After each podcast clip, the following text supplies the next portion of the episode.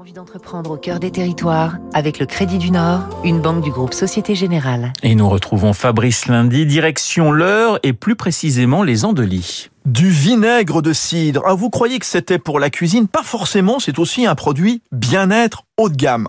Archie, aux Andelys, dans l'heure, le propose sous forme d'ampoule ou de gourde pour réguler la glycémie sanguine, perdre du poids, aider à la digestion.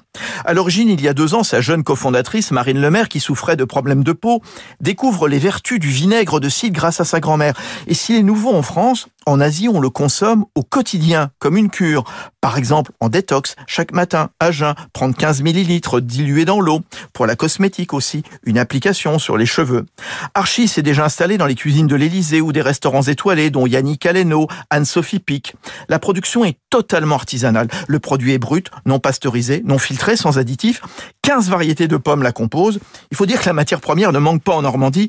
L'occasion d'apporter de nouveaux débouchés à de petites exploitations. Marina Lemaire. La volonté derrière Archie, c'était aussi de euh, travailler avec des petits producteurs qui sont dans l'ombre, qui font pourtant les choses mieux que personne. La filière cidricole, elle est en souffrance en France. Et en fait, on ne s'est entouré que de petits producteurs vraiment merveilleux et qui travaillent tous en agroécologie. C'est-à-dire qu'ils ont des bêtes aussi qui enrichissent le verger, qui sont elles aussi en, en bio. Et ils ont une façon de travailler qui est ultra respectueuse, que j'admire énormément. Quoi. Autre but sociétal prôné par Archie, l'embouteillage et l'étiquetage sont assurés par une entreprise adaptée de l'heure et par des travailleurs en prison.